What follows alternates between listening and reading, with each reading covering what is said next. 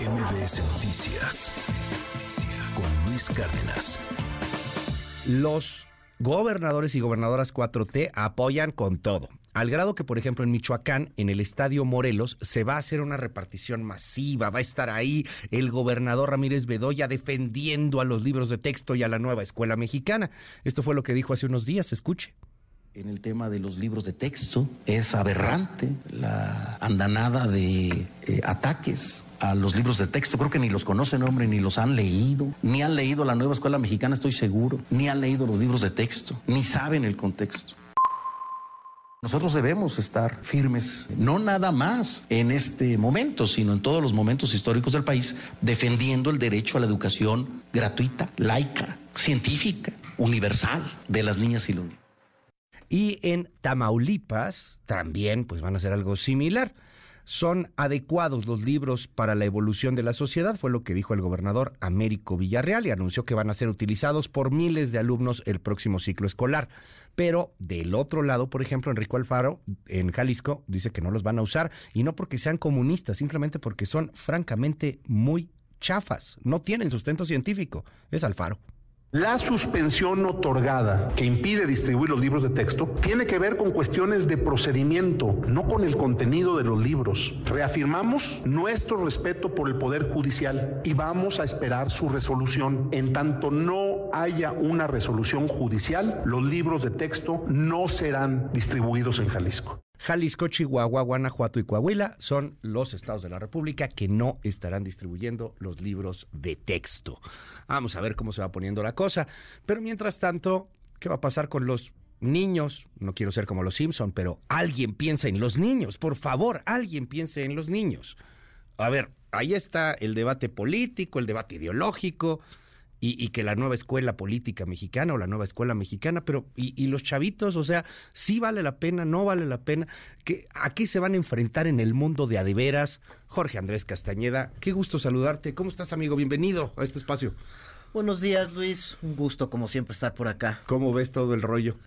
Pues interesante y, y sí plantea algunas dudas y debates importantes y yo creo que interesantes, ¿no?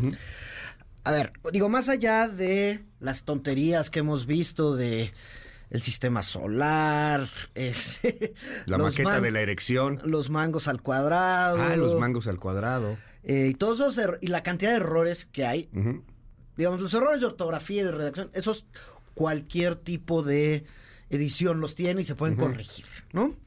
Eh, el problema es que ya se imprimieron millones de libros con los errores, pero bueno, digamos, en el tiempo eso se arregla, ¿no? Luego hay cosas complicadas, como que lo que trascendía anoche en redes sociales, eh, que eso está más en los en las guías para los profesores sobre la visión de la lucha armada y la guerrilla de los años 70, ¿no? Eh, sería una exageración decir que ponen a los secuestradores de, don Roberto Garza como Eugenio Garza como héroes. Pero sí, o sea, plantean ahí cosas que, digo, son complicadas, ¿no? Pues enaltecen la guerrilla, ¿no? Enaltecen la guerrilla, los secuestros que sucedieron a diversos empresarios, ¿no? este, Todo lo que pasó en los años 70. Discutible, te lleva, digamos, a pensar, pues, cuál es el modelo de, a la historia que le quieres transmitir a los niños, ¿no? El problema no está ahí o digamos el gran debate no está ahí a mi parecer. Para mí lo más claro y pues a mí en lo personal me parece preocupante, pero ahorita llegamos ahí. pero hay que decir, todos los gobiernos cambian los libros de texto, ¿no? Y siempre hay un nuevo modelo educativo atrás que en el pasado hemos tenido al maestro al centro del proceso educativo, al estudiante al centro del proceso educativo, la escuela al centro del proceso educativo y ahora es la comunidad. Eso es lo que eh, plantea este modelo de la nueva escuela mexicana y pone al estudiante o al, niño como un agente de cambio social, ¿no? O sea, no busca desarrollar habilidades en el estudiante, sino crear individuos que van a vivir en esta comunidad y el estudiante su, lo que busca es crear en él cierto sentido comunitario y cómo puede él mejorar su comunidad esto no está ni bien ni mal, ¿no? Cada quien puede tener, digamos, visiones encontradas al respecto. El problema es que esto deja en segundo plano lo que te mencionaba, el desarrollo de habilidades y competencias, ¿no? Eh, esto, pues, nos deja en un lugar complicado porque busca explícitamente este nuevo modelo eh, educativo eliminar por completo la relación entre la educación y el mercado laboral y la formación de capital humano. A eso voy. Ajá. ¿no? Eso es lo que se preocupa mucho, ¿no? Eh, y nadie, o sea, también hay que ser claros. Ajá. El propósito de la escuela no es, digamos, solo crear capital humano y alinearse totalmente al mercado laboral. No debe de ser ese. Pero tampoco lo puede ignorar por completo. Pero el, el clásico mexicano, querido Jorge, es tú vas a la escuela para ser alguien en la vida, Claro. para tener una buena chamba, para que estés educado. Yo entiendo, o sea, hay, hay todo un contexto social alrededor de- del, del tema, pero uno va a la escuela, o al menos es lo que te inculca la mayor parte de las familias mexicanas, clase media, aspiracionistas, lo que quieras, vas a la, a la escuela para hacerte alguien. Para Y aprender ahora- y aprender las cosas que vas a necesitar en la En vida. la vida. ¿no? Y un ejemplo perfecto es el tema de las matemáticas. ¿no? Eh, de acuerdo a ciertos datos de, eh, que he tenido la oportunidad de ver, para los alumnos de cuarto año, ahorita se va a ver solamente el 10% de lo que se veía antes. ¿no? La cantidad de tiempo que se le dedica a- a las matemáticas. Tú y yo hemos platicado aquí un montón de veces cómo el mundo está cambiando y si hay algo que importa hoy en la vida es saber matemáticas. Sí, claro. ¿no? Para todas las profesiones del futuro, todos los que no van a ser reemplazados por las máquinas, o vamos que cada a vez ser, somos poquitos. Que ya somos digo, que son- poquitos. sí. eh, el tipo de habilidades que requieres para la vida, eh, no es que vayan a ser matemáticos y físicos cuánticos, sino Oppenheimer, ¿no? No, pero, pues Pero- al menos que te sepas la tabla del 5. Pero, la- pero digamos, el método crítico de pensamiento que inculcan las matemáticas es muy importante para todo lo demás que se va a necesitar en el futuro. Para tu vida. Y hoy estamos quitando gran parte de eso. Y esto es porque el modelo eh, de la nueva escuela mexicana no ve a los individuos como sujetos productivos. Le parece mal que existan estos sujetos productivos, ¿no? Que busquemos ser sujetos productivos, que aumentamos nuestro capital humano, que aumenten su capital humano eh, y a la vez consigan mejor, porque no cree en la meritocracia. Cada modelo, porque no creen en la meritocracia, cada Entonces modelo educativo tiene una especie de utopía. O sea, Siempre. al final siempre tienes una especie de utopía. La, la neoliberal pues era formar gente preparada, que responda a las trabajo. exigencias del mercado, etcétera. Ok, bueno, esta tiene una utopía. y se deslinda por completo del mercado laboral. Pero no ¿cuál quiere decir que solo tienes que quedarte en el mercado laboral. ¿Y de qué sí- van a vivir? Pues esa es la parte. Pues, eso es lo eh, que nadie pensó.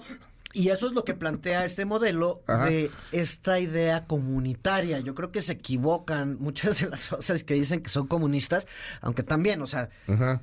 Eh, Pues hay unas exageraciones ahí. hay unas que- exageraciones, pero bueno, el señor subsecretario de, de Educación Superior, Luciano Conchero, él sí es comunista. De los viejos. Sí, comunistas, claro. Y No, está bien. Marx Arriaga, se llama Marx. No, no, digo, Marx es- yo no lo pondría ya. Pero don Luciano sí, sí es Ajá. comunista. Pero yo no creo que esta educación sea comunista. Pero sí la, la caracterizaría como comunitaria. Entonces, lo que busca es crear estas comunidades y que todo lo- y que estos jóvenes, niños, crezcan a ser miembros de estas co- comunidades, Comunidades. y que ahí se desenvuelvan. Suena una utopía muy linda. El problema es que todos vamos a necesitar, todos necesitamos en algún existe. momento trabajar y contar con las capacidades. Esto de que te daba el ejemplo de las matemáticas es uno. Otro es el de las ciencias duras, ¿no? O sea, todo bien para que los saberes comunitarios sean reconocidos, pero perdón, no son iguales que las ciencias duras, claro. ¿no? Y aquí los ponen a la par. Mira, no hemos tenido datos de PISA desde 2018. Porque no, nos gusta evaluarnos. No, la verdad es que sí lo hicieron. O sea, lo- van a salir pronto los datos de 2021. Hicieron berrinche, pero era muy complicado salirse de PISA por las reglas de la OCDE y México todavía es parte de la OCDE. Entonces vamos a tener pronto los resultados de 2021, ¿no? Hacia fin de año. Van a ser muy malos, porque los de 2018 eran muy malos y estos van a ser No, muy y los malos. de 2023 serán peores. O sea, porque 2023 ya vas con dos años de pandemia. Pues sí. Chavos que se quedaron en la casa y perdón, pero los programas estos de la tele no creo que hayan ayudado mucho, que digamos. Entonces, el rezago que ya traíamos Ya. en estos.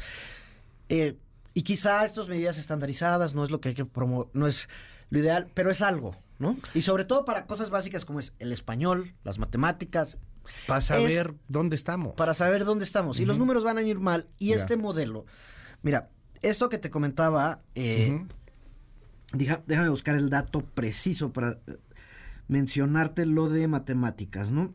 ¿De cómo se están reduciendo las matemáticas? Los nuevos libros ofrecen en un año lo que antes se enseñaba en un mes de matemáticas. Paz. En este mundo cada vez más tecnológico, cada vez eh, donde todas estas profesiones están en riesgo de desaparecer, no podemos poner a los niños en una desventaja frente al mundo de esta forma. Ahora, y tú ya hemos platicado del nearshoring y toda la gran oportunidad que viene. El gran, uno de los grandes problemas del nearshoring hoy es la falta de mano de obra calificada, ¿no? De eh, obreros técnicos, ingenieros, etcétera. Pero ¿cómo te atreves a decir que van a ser obreros en la escuela? No, pues son gente muy bien pagada. Este, claro. Los obreros de la industria automotriz son gente muy bien pagada. Ojalá todo el país estuviera así.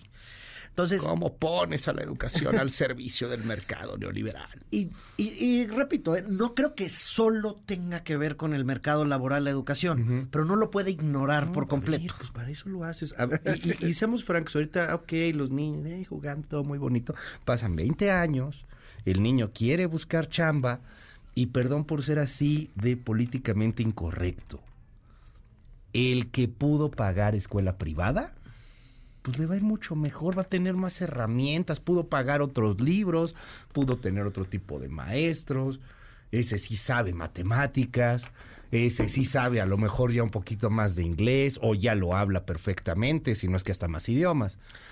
se, marca mucho más esta tristeza de, la diferencia entre pues orígenes destino, ¿no? No, y tú y yo lo hemos platicado. O sea, si en México existe un gran problema de movilidad social, es quizá el problema de fondo junto con la violencia. tenemos muchos problemas, pero la movilidad social es un gran problema. La educación es el principal camino hacia por lo menos tratar de promover la movilidad social. Y esto que platicas, donde las diferencias entre las escuelas públicas y las privadas se van a hacer aún más grandes. Pues a mi parecer es un paso hacia atrás en la búsqueda de este modelo de movilidad social. Nos dicen aquí en el WhatsApp 5571-131337, 5571-131337. Son unos estúpidos manipuladores. Están en México. Lo que quieren es que el México siempre sea maquilador y de tercera. Ja, ja, ja, los niños fifí serán los únicos con futuro. Claro que no. Bueno, pues muy enojada aquí la persona, pero pues hay, hay que ver, ¿no? Ahí están, ahí están los datos. Hola Luis, nos dicen aquí, lo que hay que analizar y no perder de vida está en este modelo educativo, es cómo les va a ir a estos chavos cuando lleguen, si es que llegan a la prepa y a la universidad. Porque pues ahí sí no hay libro de la SEP, ¿no? O sea, ahí sí no están metidos en la SEP. Luis, muy buenos días, buenos días a Jorge. Es muy sencillo, sin darle tantas vueltas. Eh, no se quiere tener un México pensante y preparado porque te conviertas en clase media y eres el peor enemigo de este pensamiento humanista y abusivo de la cuarta transformación. ¿Tú lo ves político? ¿Los ves peligrosos?